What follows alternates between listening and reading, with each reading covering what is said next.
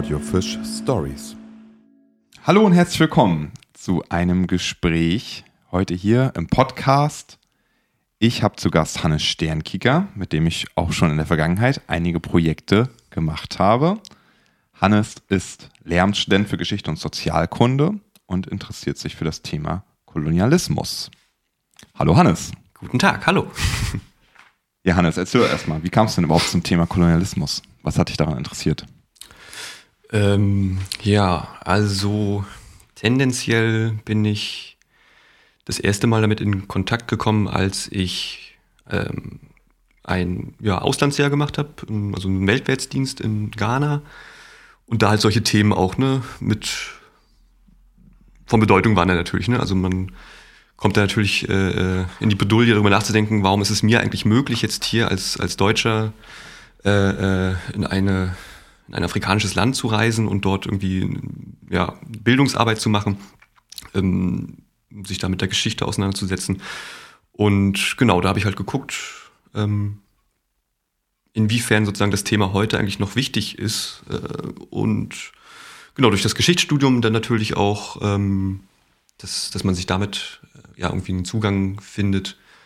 Ähm, und habe dann eigentlich den Schwenk gemacht und geschaut, inwiefern ist denn ja der Kolonialismus für Mecklenburg eigentlich auch eine, eine Thematik. Ähm, wie, inwiefern hat sich das hier vor Ort ausgewirkt quasi? Wie, wie war das hier sichtbar?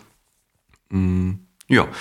Und da bin ich dann per Zufall auf, auf eine Jugendzeitschrift zum Beispiel gestoßen, ähm, in einem An- und Verkauf von, und das, also die Jugendzeitschrift war dann von 1930ern. Äh, und da ging es halt um eine äh, Begegnung von Paul Pogge und Hermann von Wissmann.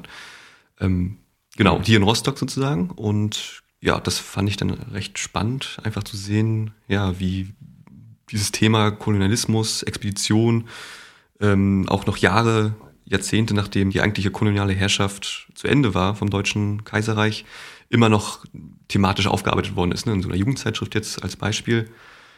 Und das war dann mehr oder weniger der Startschuss nebenbei, also neben dem Studium zu gucken, wer hat sich damit schon so auseinandergesetzt, was gibt es da für Literatur. Ähm, ja, und da bin ich dann so durch, dadurch ähm, zu dem Thema gekommen. Mhm. Ja, ich glaube, die äh, Anekdote, die hören wir nachher noch mal ein bisschen ausführlicher wenn wir so an den, an den Punkt von Paul Pogger und Hermann Wissmann kommen. Ähm, genau, bloß um auch zu erklären, äh, wie ich dann dazu gekommen bin, äh, für die, die jetzt zuhören.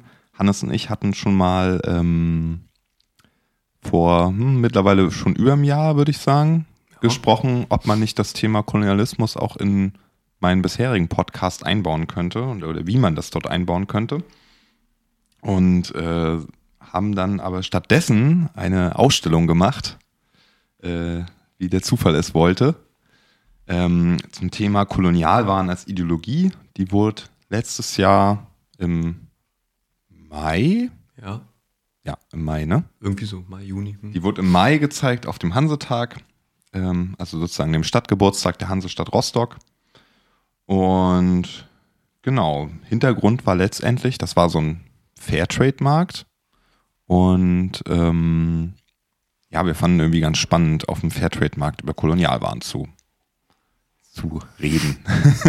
ja, auch wenn die eigentliche Intention keiner so richtig wahrscheinlich mit, mitgeschnitten hat. Beziehungsweise wir dann einfach auch das nicht so deutlich zeigen wollten, konnten, mochten. Ja.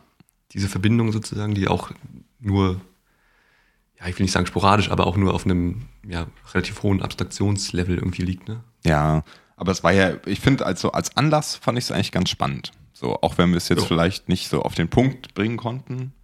Oder zum Glück vielleicht auch. Aber äh, so als Anlass fand ich es auf jeden Fall spannend und ähm, es ging dann so weiter, diese Ausstellung wurde halt nur ähm, drei Tage gezeigt, weil dann halt einfach das Fest zu Ende war und wir waren dann halt, ähm, haben uns danach gedacht, naja, wo kann man denn diese Ausstellung nochmal zeigen? Und kamen dann aufs Ökohaus hier in Rostock haben die kontaktiert und die waren sehr angetan und da hing jetzt die Ausstellung die letzten drei Monate. Mhm. Und ähm, letzte, nee, vorletzte Woche mittlerweile schon, am 12.02. gab es dann noch eine kleine Veranstaltung im Ökohaus, die sozusagen so als, ja, zur Ausstellung gehörte, wo wir aber letztendlich auch über das Thema Kolonialismus in Mecklenburg referiert haben, beziehungsweise Hannes hat darüber referiert. Und ähm, genau, und das ist jetzt eigentlich auch so ein bisschen der, ähm, der Aufhänger für dieses Gespräch heute, weil wir wollen jetzt eigentlich nochmal so ein bisschen die Inhalte durchgehen, die während des Vortrages schon mal vorgestellt wurden. Und ja, so ein bisschen die Frage stellen, äh, ja, Kolonialismus in Mecklenburg. Was, was, was kann man da sehen? Was gibt es dazu herauszufinden? Wie war das damals? Und ich habe mir nämlich aufgeschrieben, vielleicht auch so mal als Aufhänger, ähm, das war ein Zitat, was so in unseren Unterlagen war. Also wir haben uns ja sozusagen schon äh, ein paar Mal getroffen gehabt dann vor diesem Vortrag und haben irgendwie drüber geredet, ja, wie soll der denn aussehen und so, beziehungsweise Hannes hatte mich gefragt. Und da war ein äh, Stichpunkt Kolonialismus als breites gesellschaftliches Phänomen, das man selbst in Mecklenburg spüren konnte. Da muss man natürlich immer aufpassen, dass man jetzt nicht dieses Thema zu sehr überbetont. Ne? Aber ähm, was ich ganz spannend finde, äh, an dieser Fragestellung zu gucken, ähm, mit welcher ähm, Wirkmächtigkeit ähm, ja, wie, also und wie stark war quasi dieses koloniale Projekt, diese die kolonialen Ideen und so weiter hier auch mehr oder weniger in der Provinz dann. Ähm, das finde ich schon recht, relativ interessant zu beleuchten, weil man ja eigentlich äh, ja im Endeffekt vom Kolonialismus, gerade vom Deutschen Reich, Deutschen Kaiserreich aus, eher so die Vorstellung hat, ja, das waren so 30 Jahre, gut, mit dem Ersten Weltkrieg war das dann relativ schnell gegessen, sozusagen, die, die direkte Herrschaft. Ähm, und selbst da sozusagen, dass da der, der, der Fokus eher darauf liegt, so Berlin, Hamburg, die großen Städte und so weiter, ähm, die dann Anteil hatten oder eben die Soldaten vor Ort und so weiter.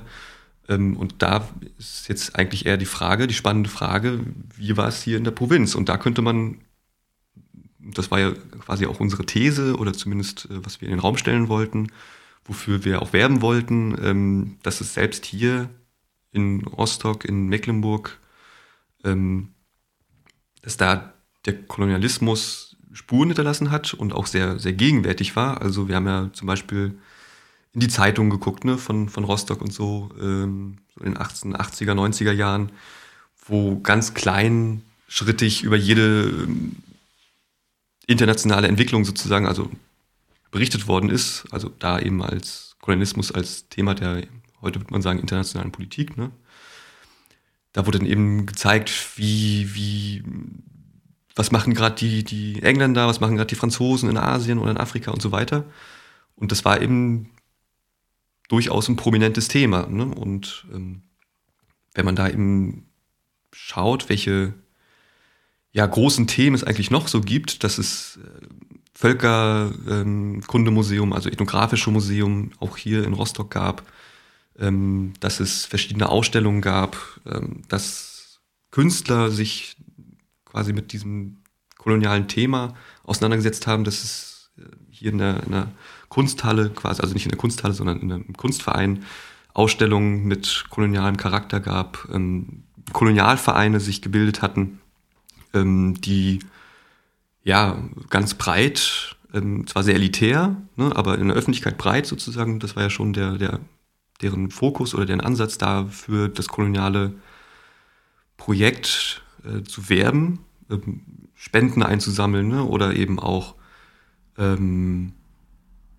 im Endeffekt ja sich dafür stark zu machen, dass das Deutsche Reich äh, Kolonien besitzt. Ne? Also in der Anfangszeit, wo es eben noch nicht der Fall war, ähm, da zu sagen, dass hier ja die Deutschen sozusagen auch aufschließen sollten zu den Briten und Franzosen äh, auch eine Kolonialmacht zu werden ähm, und quasi in Anführungsstrichen die, die Zivilisation in Bereiche bringen, wo sie nach dem damaligen Verständnis noch nicht war. So und ähm, also war, so, war ja. sozusagen der, der Tenor, sag ich mal, vor dem kolonialen Projekt oder sozusagen in der Anfangszeit, ne?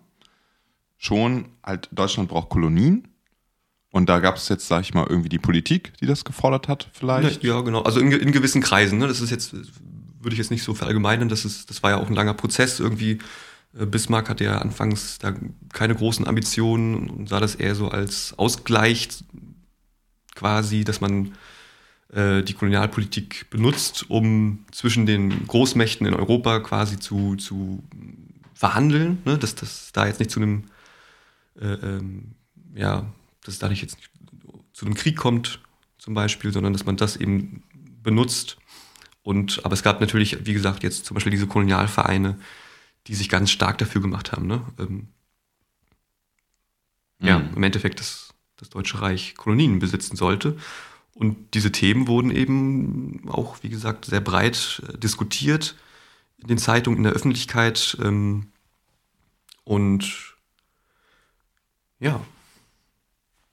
Ja, halt und auch letztendlich in den, das ist ja auch so ein bisschen der Punkt, äh, in den Regionalzeitungen. Genau, das, das ist dann sozusagen der, äh, das Augenfälligste, ne? Das ist jetzt keine äh, wie gesagt, nur Berliner oder Hamburger oder was auch immer Geschichte war, so wo in den Machtzentren sozusagen oder da, wo der Handel ganz äh, stark davon äh, beeinflusst worden ist, ähm, nur da besprochen worden ist, sondern eben gesamtgesellschaftlich mhm. und damit eben auch hier in der Provinz, hier in jeder Lokal- und Regionalzeitung, ähm, genau. Aber da fehlt es sicherlich noch an äh, ja, qualitativ und quantitativen Studien, die jetzt genau das nachzeichnen. Das war jetzt von uns aus nur immer so eine sehr punktuelle Geschichte, wo man mal geschaut hat, wie sieht das in einem Beispiel Jahr ne, 1888 oder so aus.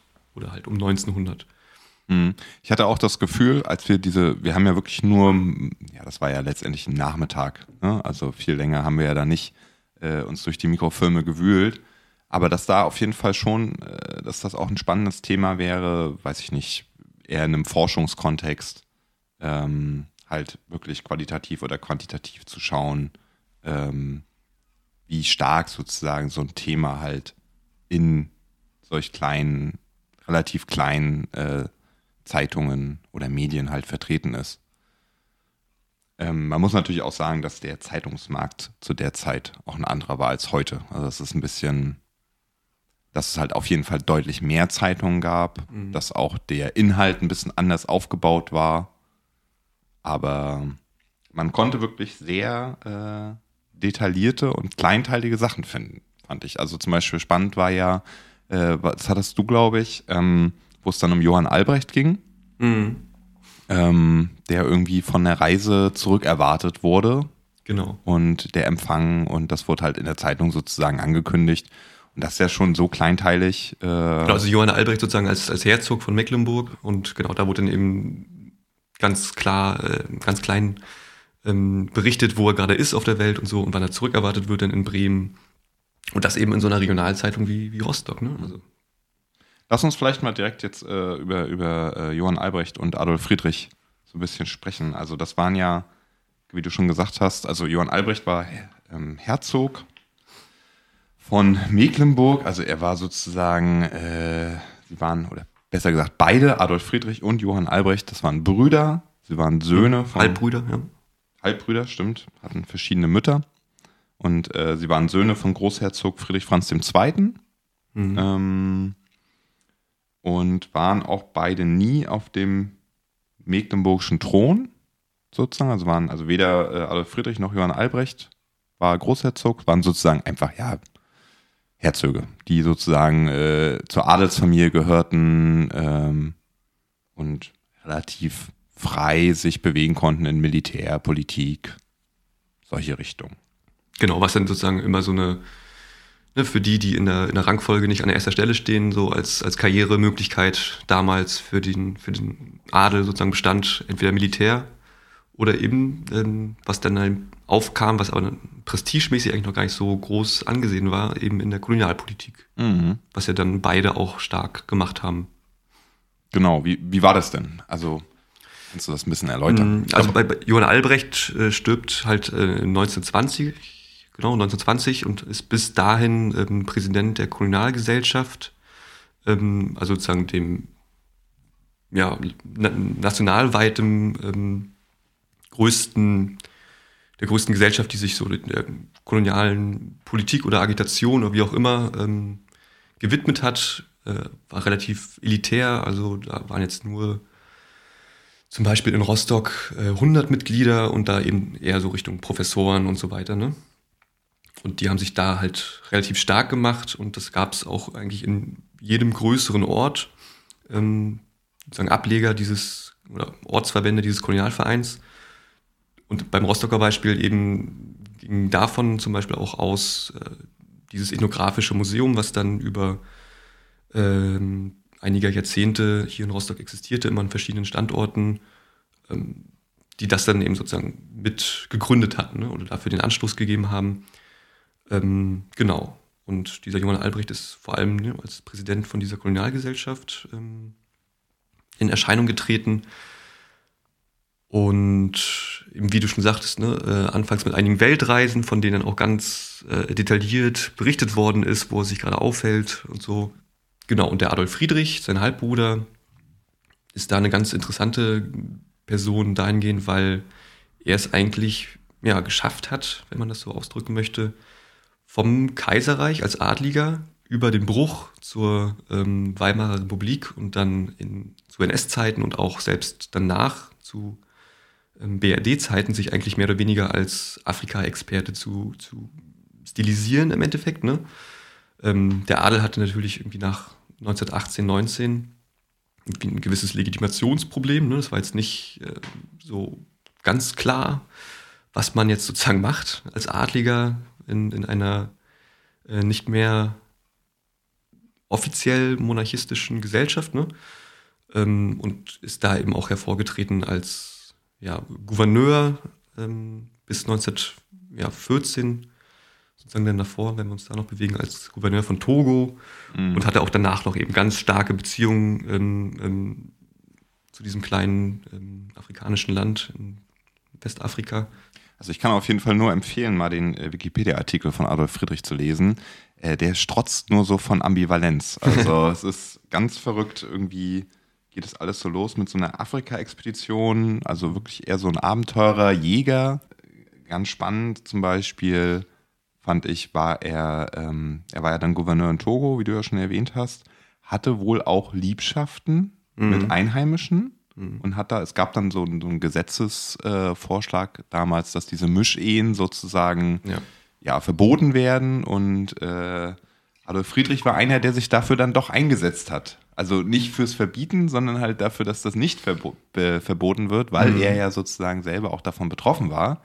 Wiederum war er dann aber auch während der NS-Zeit ein, äh, also persönlich bekannt mit äh, Hitler. Also das sind alles so, es ist irgendwie ganz abstrus und hat dann irgendwie zu BRD-Zeiten dann wiederum äh, togolesischen Studenten äh, geholfen.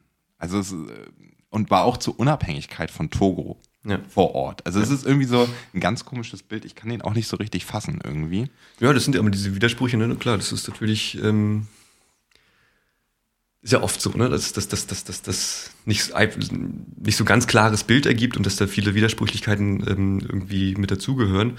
Und gerade bei ihm ist das natürlich sehr stark ausgeprägt, so, ne? aber er hat ja auch, ähm, auch sogar Besuch bekommen von dem, von dem äh, togolesischen Gouverneur, also ähm, Präsidenten dann hier vor Ort, also in Schwerin dann, glaube ich. Mhm.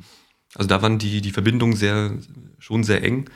Ähm, seine Gouverneurszeit ja, also im Vergleich zu anderen Kolonien war das jetzt nicht deutlich gewalttätiger zum Beispiel, aber ja, auch da, ne, war Prügelstrafe und Zwangsarbeit gehörten da zum kolonialen Alltag auf jeden Fall. Also hat sich da jetzt nicht irgendwie durch Menschenfreundlichkeit, Humanismus mhm. äh, hervorgetan. Mhm, genau, was du schon gesagt hast mit den Mischehen und so, das sind natürlich dann immer diese Verbindungen, ähm, Widersprüchlichkeiten, die sich da auftun, äh, was, was, ja den gesamten Kolonialismus irgendwie durchzieht teilweise. Äh, ne, wenn man sich anschaut, dass, dass ja auch diese, diese Zivilisationsgedanke ein ganz großer war, ne, in, in, fremde Regionen zu, zu reisen und da quasi ja, Wohlstand und, und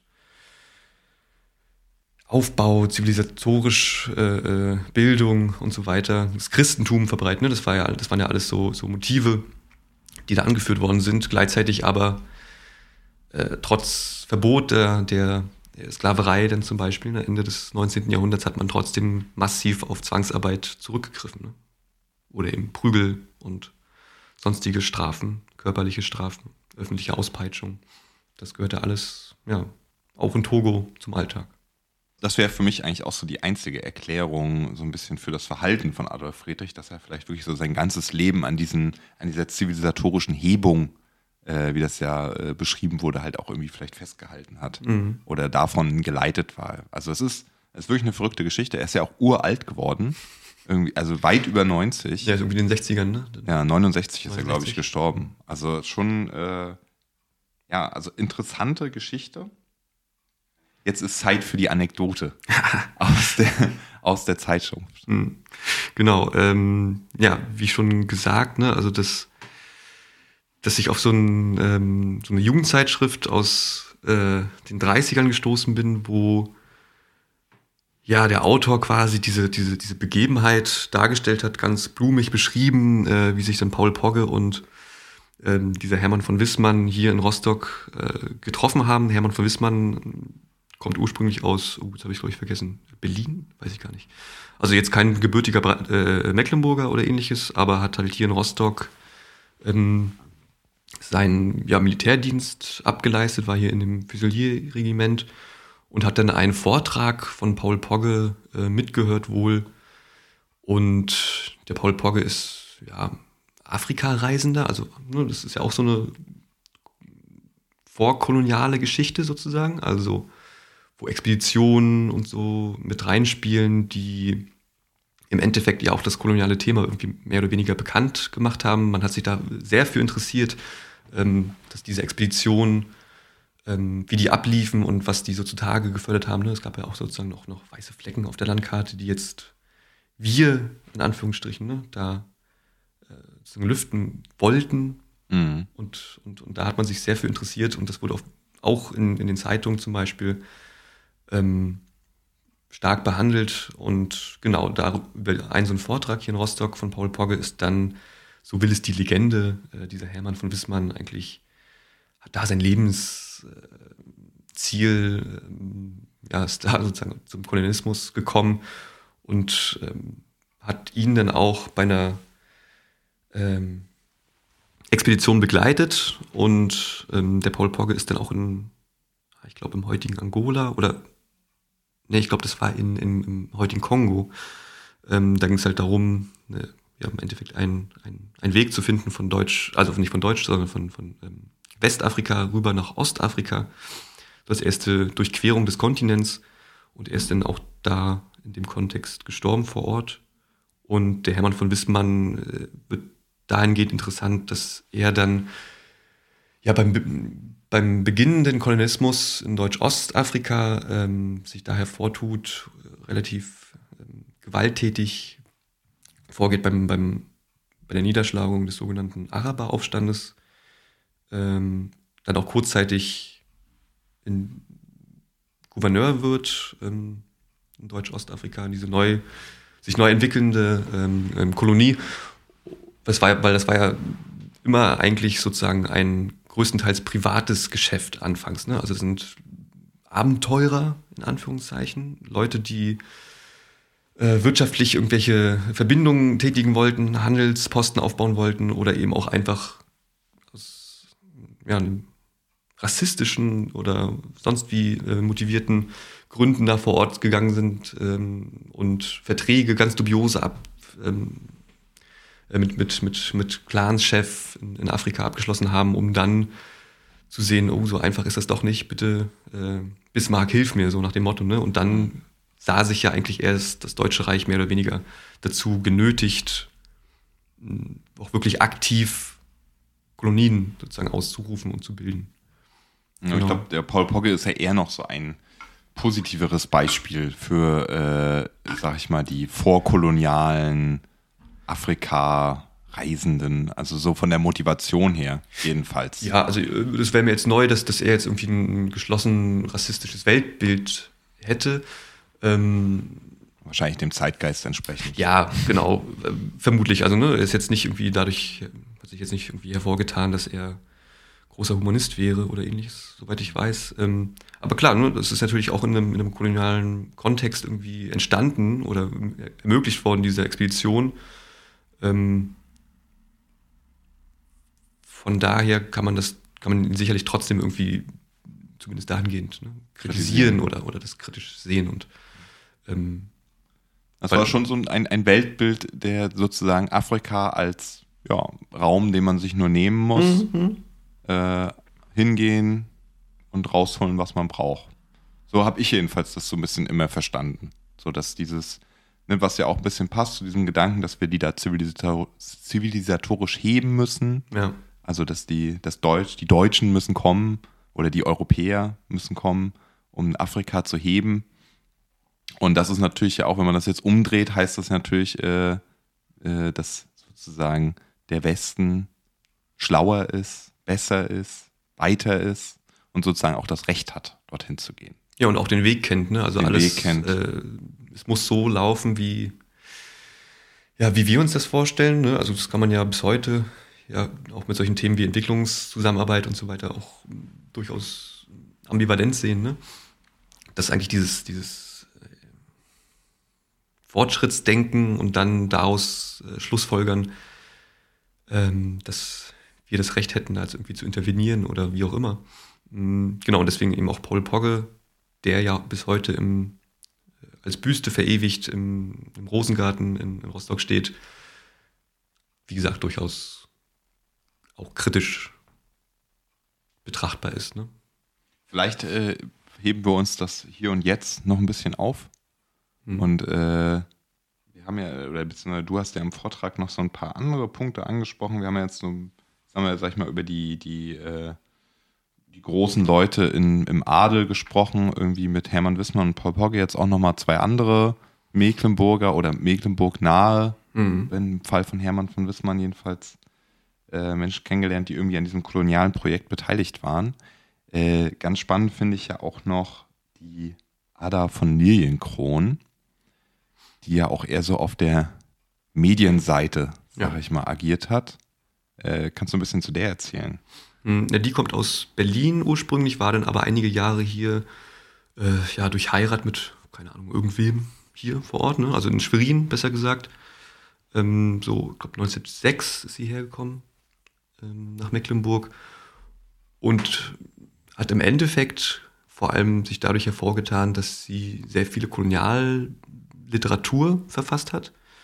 Ähm, immer auch mehr oder weniger mit dem Hintergedanken, äh, ja, wir müssen jetzt dahin und wir müssen unsere Soldaten unterstützen und wir äh, bringen hier Zivilisation und so weiter. Ne? Also ähm, die hat dann auch ganz, ganz viel ähm, öffentlichkeitswirksam sozusagen für Spenden äh, geworben, ne? für die Leute, also für die Soldaten vor allem, die vor Ort ähm, in den sogenannten Schutzgebieten, also in den Kolonien, äh, ja, gekämpft hatten. Ne? Also wir sind da auch in der Zeit, wo schon die ersten sehr großen äh, äh Kolonialkriege in Deutsch-Südwest äh, und Deutsch-Ostafrika, also der Herero-Onama-Krieg und der Maji-Maji-Krieg, hm, stattfinden oder stattgefunden haben. Und dafür sammelt sie im Endeffekt. Ne? Also da will sie ja, Pakete zusammenstellen lassen und äh, ja auch eine, eine, Öffentlichkeit sozusagen herstellen. Äh, Achtung, Leute, wir dürfen unsere unsere Leute nicht in Afrika vergessen. Die müssen unterstützt werden.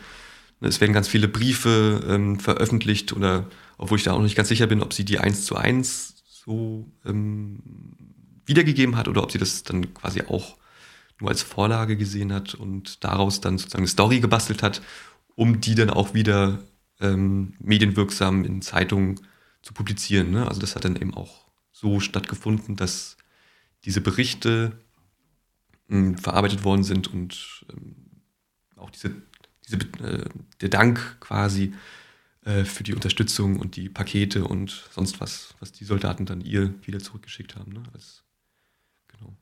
Und das war ja auch so ein bisschen der Aufhänger dann äh, für diesen Frauenbund der Deutschen mhm. Kolonialgesellschaft, aber also sozusagen nochmal so eine Art Ableger, genau, ja. der jetzt eher dann ja, aus, aus, Frauen besteht, einfach wahrscheinlich auch eher höheren äh, sozialen Standes. Mhm. Mhm äh, Ada von Lienkron, ja, auch Adelshintergrund. Genau, auch da oft ähm, oder stark gemacht, sozusagen diese Rassefrage, ne? Ähm, dieser, dieser ganze Aspekt mit, mit Mischehen, ähm, wogegen sozusagen jetzt die,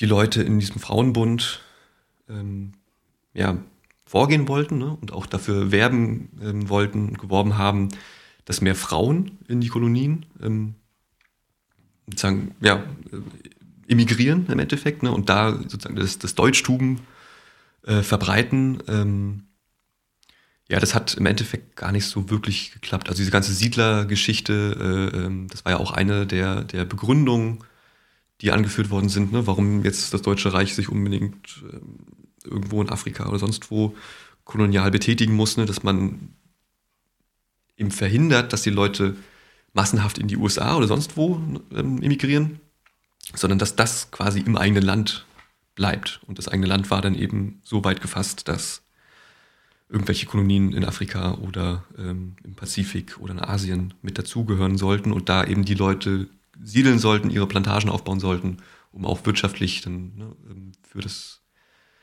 ja für das Deutsche Reich sozusagen mitzuentwickeln. Mm, das blieb aber auch in einem sehr geringen Bereich. Ich glaube, sowas wie 5.000, 6.000 Leute, die dann, also Deutsche, die übergesiedelt sind, die wirklich dann Siedler wurden in Deutsch-Südwest vor allem. Ja. Und hauptsächlich Männer, wie du schon gesagt genau, hast. Genau, genau. Also das, das wurde nicht so richtig, obwohl ich da jetzt auch keine genaue Zahl weiß, wie viele Frauen das jetzt am Ende waren, ähm, aber es ist genau eher wenige. Genau, also auch eine Sache, die ich noch nicht wusste bis äh, heute, dass äh, Johann Albrecht auch eine koloniale Vermählungsstiftung gegründet hatte, um sozusagen dieses Thema voranzutreiben. Mhm. Also heiratswillige äh, Frauen im sozusagen Heimatreich und zu finden. Und, und, im gebärfähigen Alter. ja, die sozusagen bereit wären, äh, einen Siedler in ja, genau. den Kolonien zu heiraten. Also auch, auch ein, sag ich mal, aus heutiger Sicht äh, absurdes Thema eigentlich oder eine absurde Vorstellung. Ne, das sozusagen dann in irgendwie auch immer, das äh, müsste man mal, könnte man vielleicht auch mal recherchieren, wie dann diese äh, Werbung sozusagen mhm. äh, abgelaufen ist. Äh, auf jeden Fall, ja, ein bisschen befremdlich. Ähm, du hast ja auch schon so ein paar Sachen angesprochen, Ethnografisches Museum zum Beispiel. Äh, wie wie war es denn im öffentlichen Raum? Also sozusagen der gemeine Mecklenburger. Ja. Wie hat der sozusagen das wahrgenommen? Wir, wir haben über die Zeitung gesprochen, klar, die hat irgendwie jeder gelesen. Mhm. Also jeder, der lesen konnte, was zu diesem Zeitpunkt aber, glaube ich, schon relativ viele Menschen waren. Ja, und selbst wenn nicht, war es ja trotzdem Thema oder genau, wurde vorgelesen oder wie auch immer. Ne? Sprechen, ne? Genau, also das war auf jeden Fall, äh, man kann auf jeden Fall sagen, dass der Kolonialismus war ein Thema, worüber man im Alltag gesprochen hat. Mhm. Was man, aber es gab ja noch so ein paar Sachen, zum Beispiel ähm, das Kaiserpanorama, vielleicht. Mhm, das genau. mal so als, was, was ist das, das Kaiserpanorama? Genau, das sind im Endeffekt äh, äh, relativ große Aufbauten, ähm, wo man sich davor setzen kann und dann in so einer Art, ja, also kreisförmig. Ähm, und da kann man eben verschiedene Bilder durchklicken, würde man heute sagen. Ne? Also ähm, Beziehungsweise die klickten sich von alleine durch. Ja, oder man musste drehen oder wie auch immer. Ne? Äh, genau, das wurde dann relativ prominent irgendwie auf dem Marktplatz oder ähnliches ähm, ähm, ausgestellt oder hingestellt. Und da konnte man dann, wie gesagt, sich davor setzen und je nachdem, was denn da für Bilder so drin waren, konnte man sich die dann so angucken. Und da spielte natürlich der Kolonialismus auch eine große Rolle. Ähm, sprich Fotografien aus den Kolonien, oder was auch immer äh, der, der, der Engländer gerade macht, ne, zum Beispiel, was hatten wir ja schon. Ähm, also, dass da auch Bilder, ähm, das war ja so gar nicht äh, in der Masse bekannt. Ne? Also, wir sind auch in, eine, in der Zeit, wo in den Zeitungen jetzt nicht großartig Bilder gedruckt werden. Mm. Und das war dann eben, glaube ich, schon eine, eine Geschichte, die ja im Endeffekt das Kolonial, das koloniale Thema massenwirksam mitverhandelt hat. Ne? Klar, es war jetzt nicht nur Kolonialismus, so, aber ähm, da spielen dann auch solche Geschichten rein, wie dass da irgendwelche, ähm, ja, wie soll man sagen, ethnografische ähm, Neuigkeiten, ne, in Anführungsstrichen, an, ausgestellt worden sind, von wegen äh, Afrikaner bei der Arbeit oder ähm, was eben auch ganz groß war, diese ganzen ähm, Völkerausstellung im Endeffekt, ne? Äh, die von Ort zu Ort gezogen sind und ähm, wo man sich angeblich den, ja, irgendeinen afrikanischen Stamm äh, in real life sozusagen angucken konnte. Ne? Da wurden irgendwelche Häuser aufgebaut, Hütten aufgebaut und die Leute sollten dann ähm, ja ihr vermeintlich ne, noch ganz von der Zivilisation unbeeindrucktes, von der Industrialisierung unbeeindrucktes Leben darstellen. Ne? Ähm, und das wurde eben auch zum Beispiel mit diesen Kaiserpanoramen als Bild festgehalten und wie gesagt, äh, ja, ausgestellt und dadurch ja auch gerade ne, als, als, als relativ wirkungsmächtiges, glaube ich, Medium ähm, mit dem Bild dargestellt. Weißt du eigentlich, also ich glaube, diese Völkerschauen, die waren ja eher so äh, privater, unternehmerischer Natur. Ja. Das, aber die Kaiserpanoramen? Oh, das weiß ich gar nicht, was die für einen Hintergrund, einen wirtschaftlichen Hintergrund haben. Mhm. Wer die organisiert hat im Endeffekt. Der Name ist halt der, der also man könnte mhm. jetzt am Namen irgendwie ahnen, dass es vielleicht einen politischen Hintergrund hat. Gut, wissen wir nicht, kann man ja nochmal nachrecherchieren. kann ich ja dann nochmal als Link oder äh, irgendwie nachreichen in die Show Notes vom Podcast dazu schreiben. genau. Weil, genau, in, in der Richtung nämlich, das ist ja das Ding halt auch, äh, Fotografie oder Bilder äh, vermitteln ja auch irgendwie hm, letztendlich äh, Botschaften. Botschaften. Ja. Und äh, das war jetzt sozusagen so ein bisschen die Frage, ob natürlich, es wurde wahrscheinlich schon äh, auch eine Botschaft vermittelt in diesen Bildern, die da gezeigt wurden. Also es war jetzt schon eher eine, in Anführungsstrichen, weiße Sicht. Ja, na klar. Ne? Also wenn da Menschen aus, keine Ahnung, Kamerun ähm, bei der Arbeit sozusagen gezeigt werden, ne? ähm, dann ist da der Subtext mehr oder weniger, schaut mal, wir haben unsere Kolonien in Übersee und da arbeiten die arbeiten die für uns. Ähm, und das ist richtig so, weil das war ja auch damals so, ne, also diese protestantische Ethik, ähm, Erziehung zur Arbeit, wie das genannt wurde, äh, auch eines der Legitimationsmittel. Ne? Also wir, im Endeffekt, wir, wir geben denen Arbeit und das ist aber auch richtig so, weil die sind ja nicht mit uns auf einer Stufe. So. Aber dadurch, dass wir denen das ermöglichen, denen Arbeit zu geben und so, ähm, hat man sich da sozusagen dann auch fein rausgeredet. Ne? Das war dann ja im Endeffekt die Legitimation, warum man das machen konnte, unter anderem. Genau, und letztendlich in den Völkerschauen das Ganze ja nochmal pervertierter. Oh. Irgendwie, dass es halt sozusagen nachgestellt wurde, wie die Menschen dort leben oder was die für äh, ja, Kultur haben und wie die aussehen, was die für Kleidung tragen und sowas alles. Aber genau. natürlich irgendwie in einem Rahmen, der eigentlich ein Menschenzoo ist. Richtig, und ne, sagen. also dieses Exotische, äh, ähm, was denn sagen, kommerzialisiert worden ist, mehr oder weniger, ne? Ähm, genau, das kann man ja, im Endeffekt kann man das auch noch bis heute so sehen. Ne? Also die Exotik ist halt immer irgendwie was, ähm, was Spannendes quasi, was Unbekanntes. Aber klar, es ist in ein kolonialer Kontext so, und damit auch Mächte, Machtkontext, ne, der sich verschiebt oder der, also der differenziert betrachtet werden muss ne? und kritisch betrachtet werden muss. Genau. Das wäre natürlich auch, also ich sag mal, das, äh, diese Völkerschauen, die gab es ja in Rostock, in Schwerin. Also in Rostock weiß ich jetzt gar nicht so genau, wahrscheinlich also, schon. Ne? Ja, genau. Also den ganz direkten Quellenbeleg habe ich da jetzt noch nicht zugefunden. Das ist auch hier in Rostock, aber in Warnemünde auf jeden Fall. In Warnemünde, okay. Da gab es ja die ganz große 1901, ähm, wo es halt auch sehr spannend ist, eher ähm, der Fakt, dass das so ganz breit ähm, quasi ges gesellschaftlich äh, organisiert worden ist. Ne? Also die Initiative von diesem Kolonialverein in Rostock, ähm, dann auch die Herzöge, äh, die schon angesprochen sind, äh, worden sind, die dann eben aus ihrer Privatsammlung zum Beispiel was zugesteuert haben. Oder eben die Stadt, die gesagt hat, hier guckt doch bei uns in der Schule in, in Warnemünde, könnt ihr euch die, die, bieten wir euch die Räume sozusagen an, da könnt ihr das machen. Und so geht's weiter, ne? Also, dass da ja im Endeffekt ähm, alle an, einem Strang gezogen haben, um dann auch mal hier in der Nähe quasi so eine große ähm, Ausstellung zu bekommen. Hm, also du redest jetzt von der Warnemünder Kolonialausstellung, genau. die sozusagen äh, 1901. 1901 stattgefunden hat. Ja, also auf jeden Fall äh, irgendwie ein Thema, was öffentlich stattfand, was man mitbekommen hat. Genau, und das sind ja eigentlich jetzt, da haben wir schon relativ viel angesprochen und ähm, das kann man eben auch noch weiter betrachten. Ne? Also nicht nur in den Zeitungen und so weiter wurde berichtet, sondern man kann natürlich auch schauen, wie wir das ja eigentlich auch mit der Ausstellung gemacht haben, dass sich auf einmal die Waren, das Warenangebot, die Warenwelt verändert hat.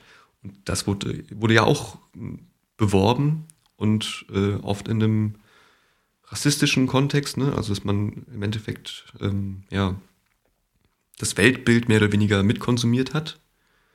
Ähm, und dadurch war das ja auch, also dadurch, dass Waren wie Kaffee und Kakao und so weiter ähm, auf einmal mehr oder weniger erschwinglich oder erschwinglicher wurden, ähm, die dann ja auch mehr und mehr aus den eigenen Kolonien kommen sollten. War dieses Thema ja auch ne, jetzt nicht ganz explizit, aber ähm, eben so nebenbei. Ne? Und das sind dann eben auch solche Einflüsse, ähm,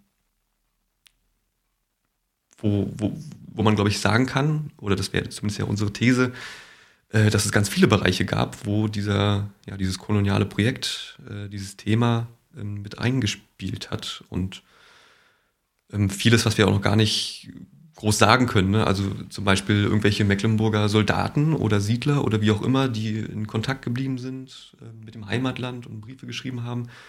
Feldpostbriefe von irgendwelchen Kolonialkriegen ne? zurück in die Heimat. Ähm, da können wir, also kann ich im Moment noch sehr, sehr wenig nur sagen und nur, also höchstens, ähm, ja, vermuten, dass äh, auch dadurch, ne, dass das Thema auch hier in die Provinz gekommen ist. Ähm, weitere Möglichkeiten wären dann eben an der Uni Universität, ne, wo irgendwie ja, ethnografische Themen, äh, geografische Themen auch immer in einem kolonialen Kontext ähm, vielleicht auch mitverhandelt worden sind. Und mh, hm, genau, was wir auch noch gar nicht wissen, ist dieser Bereich der Religion, also der Mission, die ja auch einen ganz starken Anteil ähm, an dem, an dem Kolonialismus hatten, ähm, die ja eben auch in ihrer Zielsetzung, äh, eben das Christentum zu verbreiten, ja auch ganz viele, ja, im Endeffekt Schulen zum Beispiel, ähm, also diese Missionen und Kirchen waren die Organisationen, die für die ganze Schulgründung in diesen Kolonien ähm, damals zuständig waren oder das initiiert haben, aber sich eben auch nicht nur dadurch auszeichnen, sondern eben auch, ähm, ja, sie haben das koloniale Projekt ja auch nicht abgelehnt. Sie haben auch nicht gesagt, ähm, Zwangsarbeit und Prügelstrafe und Todesstrafe und was auch immer ist jetzt hier abzulehnen, sondern ja, das ist auch eher ambivalent, das Verhältnis oder auch wieder ein widersprüchliches Thema, ne? Genau, man muss natürlich dazu sagen, dass diese Themen im Großen natürlich irgendwie schon erforscht wurden oder halt darüber äh, gibt es Publikationen und so, aber natürlich mhm. immer mit dem Hinblick darauf, wie war es jetzt hier in der Provinz sozusagen? Ne? Wie, wie, wie sah das hier aus? Ähm, ist natürlich nochmal ein anderes Thema. Und das ist ja eigentlich auch so ein bisschen, also der, ich denke mal, die Zuhörer haben jetzt spätestens gemerkt, dass es eher hier um Schlaglichter geht. Äh, es gibt jetzt keine große Abhandlung darüber, wie sah der Kolonialismus in Mecklenburg aus. Und es ist letztendlich auch noch viel, ja, Platz zum Forschen gibt viele Gebiete, die ja nicht wirklich viele Publikationen haben oder eher gar keine, manche sogar oder manche sogar gar keine. Ähm, das ist letztendlich auch so ein bisschen die Frage, wie wir, wie wir auch dann in, äh, aus dem Vortrag rausgegangen sind und in der Diskussion. Äh, ja, was, was fängt man jetzt damit an? Was mhm. fängt man jetzt irgendwie mit diesen Schlaglichtern an? Was fängt man mit diesem Thema an? Wie siehst du das? Gibt es ähm, also lohnt es sich, weiter zu gucken? Mm, also das immer in, in jedem Falle. Die Frage ist natürlich, mit welcher Intention man das macht, ob man jetzt diesen Mecklenburg-Charakter sozusagen so stark macht. Ähm, ob das Sinn macht, das weiß ich nicht. Ähm, grundsätzlich kann man natürlich jetzt mehr oder weniger schauen, ob man das einfach mal gut gesammelt ne, zusammenbekommt, das was das, äh, das was da ist. Ähm, und gleichzeitig erkennbar macht, wo man vielleicht noch mehr schauen könnte, ne? mehr in die, in die Archive gehen könnte, in die Quellen gucken kann. Ähm aber tendenziell ist das ja eine, eine, eine Sichtweise, die, glaube ich, dahingehend sehr interessant und, und, und dadurch legitimiert ist, ähm, weil sie vor allem ähm, diese Sichtweise, dass dieser dass der Kolonialismus gerade im deutschen Falle äh, ne, so relativ zeitlich begrenzt und relativ unwirksam und wenn äh, überhaupt ein Thema eigentlich eher, ja, gibt es halt in Berlin so irgendwie na, Verwaltungsapparate oder äh, in Hamburg und Bremen viele Händler und sowas, ne, die, die einen direkteren Bezug haben, um dieses Denken eigentlich äh, ein bisschen aufzubrechen oder zu schauen, ähm, naja, Moment, äh, auch hier, und das ist jetzt nicht nur Mecklenburg, das kann man ja dann theoretischerweise auch für alle anderen Bereiche und alle, alle anderen Territorien ähm, so praktizieren. Ähm, auch hier war das sehr wirkmächtig. Und dadurch sind sozusagen ja im Endeffekt zwei, zwei Bereiche abgedeckt. Einerseits, dass, wie gesagt, der, der Kolonialismus jetzt nicht nur äh, so begrenzt zeitlich und damit sehr begrenzt in seiner Wirkungsmacht war, ähm, sondern dass man da eben auch Kontinuitäten hin bis heute ähm, thematisiert und das eben aus der regionalen Perspektive und da, dadurch dann eben auch sehen kann, ähm, dass es nicht nur ja, ein Einzelthema war, ne? also nicht nur ein, ein Thema, was, was im Endeffekt erst seit 20 Jahren oder ja, 20, 30 Jahren äh, wieder mehr ähm, Aufmerksamkeit, Aufmerksamkeit bekommt. so, ne? Ähm, und das ist der, gerade im, im, schulischen Bereich, würde ich, glaube ich, argumentieren, ähm, immer von der von, von, von Vorteil. Wenn man das, wenn man Themen, die vermeintlich ähm, relativ begrenzt sind und auch irgendwie nur ähm, vielleicht einen internationalen Aspekt haben, aufs Regionale teilweise runterbricht. So, ne? Also da schaut, wie kann man ähm, Material, was jetzt schon vorhanden, vorhanden ist, didaktisch aufbereiten und für Schulen ähm, zur Verfügung stellen, um da die Möglichkeit zu haben, ein, ein eigentlich globales Thema lokal mitzuverhandeln oder mit zu thematisieren. Ähm, genau. Das fände ich als, als ja, Aufgabe oder Fragestellung relativ interessant. Hm, das ist ja zum Beispiel auch der Aspekt, den hier Rostock Postkolonial sich sozusagen auf die Fahnen geschrieben hat. Mhm. Ähm, eine Gruppe, vom, äh, die im Peter-Weiß-Haus sitzt, hier in Rostock. Soziale äh, Bildung e.V. Zu Soziale Bildung e.V. gehört und die letztendlich ja, sich damit beschäftigen, äh, Kolonialismus in Rostock, was sind auch noch Spuren, die sozusagen heute noch zu sehen sind, wie zum Beispiel jetzt hier das Paul-Pogge-Denkmal im Rosengarten und ja, so eine Art, sie haben so eine Art Führung entwickelt, die man auch per App machen kann und bieten aber auch an für Schulen oder für Interessierte halt Führungen zu machen und ja, äh, ja Lehrmaterial. Auf jeden Fall ein spannender Ansatz, kann man sich auf jeden Fall mal angucken. Link äh, schreibe ich auch mit in die Show Notes. Ähm, was ich auch noch ganz spannend finde, wo ich eigentlich heute auch erst so ein bisschen drauf gestoßen bin, nochmal hier in der Vorbereitung auf das Gespräch, das ist nämlich auch, ich habe Hannes schon äh, im Vorfeld erzählt, dass ich noch einen interessanten Fakt habe, den er, glaube ich, noch nicht weiß. Puh. Jetzt werden wir sehen, ob er, vielleicht weiß er es nämlich doch schon.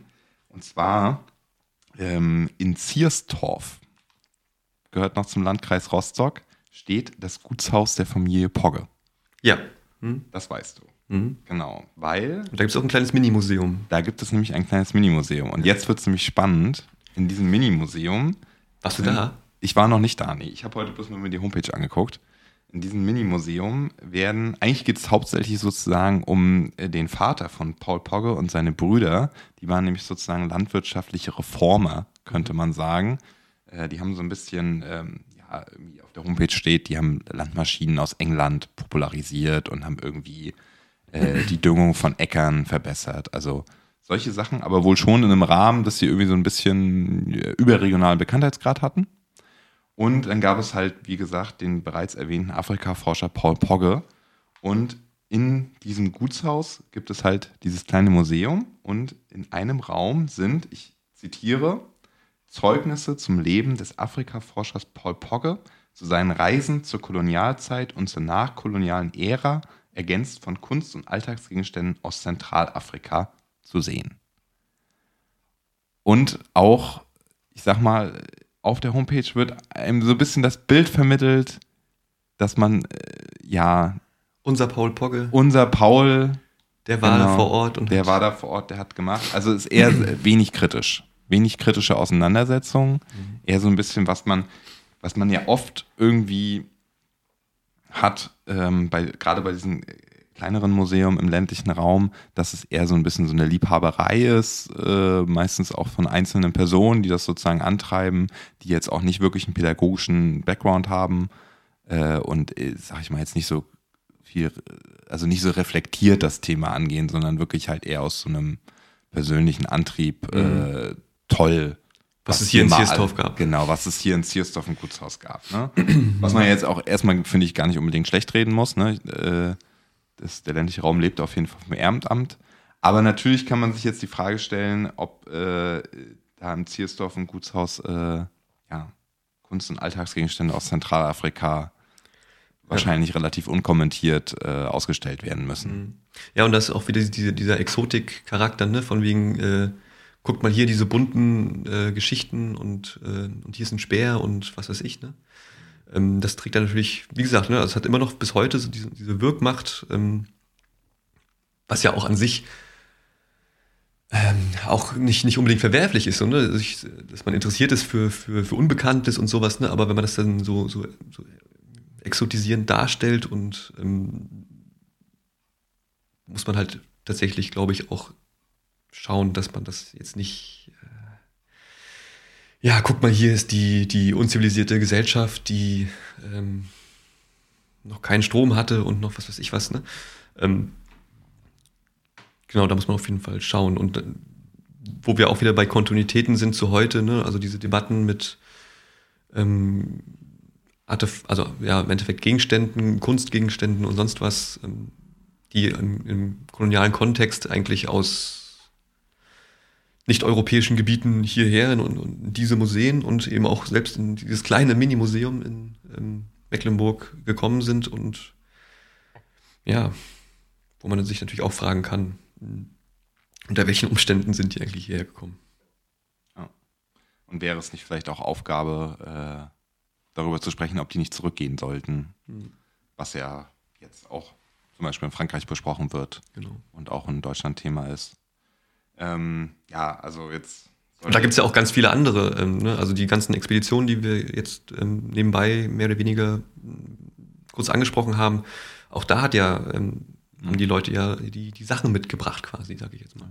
Hier, Adolf Friedrich hatte ich mir auch nochmal rausgeschrieben, äh, hatte von seiner ersten Afrika-Expedition 1907 laut Wikipedia 1017 menschliche Schädel mitgebracht mhm. und die dann zum größten Teil an das Zoologische Museum in Berlin übergeben. Genau, also schon, das sind schon Dimensionen, auch, also wie gesagt, man, ich, ich habe jetzt nicht die Quellen mehr angeguckt, die dahinter ja. stehen. Das stand bei Wikipedia dann auch so im Sinne von, dass die jetzt auch nicht gefragt haben, sondern halt Gräber geöffnet haben, um die Schädel da rauszuholen. Also wirklich eine, ja, halt eine Art und Weise, die äh, ne, keinerlei äh, Respekt sag mhm. ich mal, vor den Leuten vor Ort eigentlich zeigt. Genau, ja, erstens das und zweitens ja dann auch sozusagen äh, vermutlich eher mit der äh, Konnotation, ähm, dass die Wissenschaftler zu Hause äh, diese Schädel untersuchen und dann sagen können, ja, der Afrikaner, guckt euch den Schädel an. Ist ja, ja. Ganz, ist ja ganz klar, warum er ähm, so unterentwickelt ist und warum wir jetzt dahin gehen müssen oder was machen müssen. Ähm, genau. Und auch, auch ganz viele Sachen, die ähm, von diesen Expedition, aber auch zum Beispiel von Kaufleuten, obwohl das auch eine, äh, sozusagen eine unbestätigte Aussage jetzt von mir ist, ähm, dass diese Kaufleute eben auch ja, Fundstücke oder geraubte Sachen oder was auch immer mitgebracht haben von ihren Reisen ähm, und das eben auch zum Beispiel im Ethnografischen Museum hier in Rostock dann äh, gelandet ist. Ne? Also wir sehen, es gibt auf jeden Fall noch genug Bezugspunkte zur Gegenwart, wo man das äh, koloniale Projekt oder dessen Nachwirkungen äh, sehen kann. Also das, das reicht ja noch. Da gibt es noch ganz viele andere Themen. Straßennamen waren in Berlin zum Beispiel ein großes Thema. Äh, wollen wir jetzt auch gar nicht. Ist immer mehr, noch, ja. Ist immer noch ein großes Thema sogar. Wollen wir jetzt, äh, wollen wir jetzt aber auch nicht so krass vertiefen. Ähm, wie gesagt, es ist momentan wirklich eher ein ja, einzelne Schlaglichter, die man irgendwie auf das Thema bisher geworfen hat. Äh, ich würde vorschlagen, an die Hörer da draußen äh, mit offenen Augen vielleicht auch mal zu gucken, was ihr so entdeckt und gerne äh, Bescheid sagen. Auch gerne melden, wenn ihr auch an dem Thema forscht oder interessiert seid ähm, oder was ihr euch gut vorstellen könnte, was man mit dem Thema machen kann.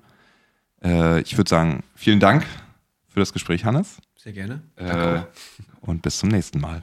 Tschüss.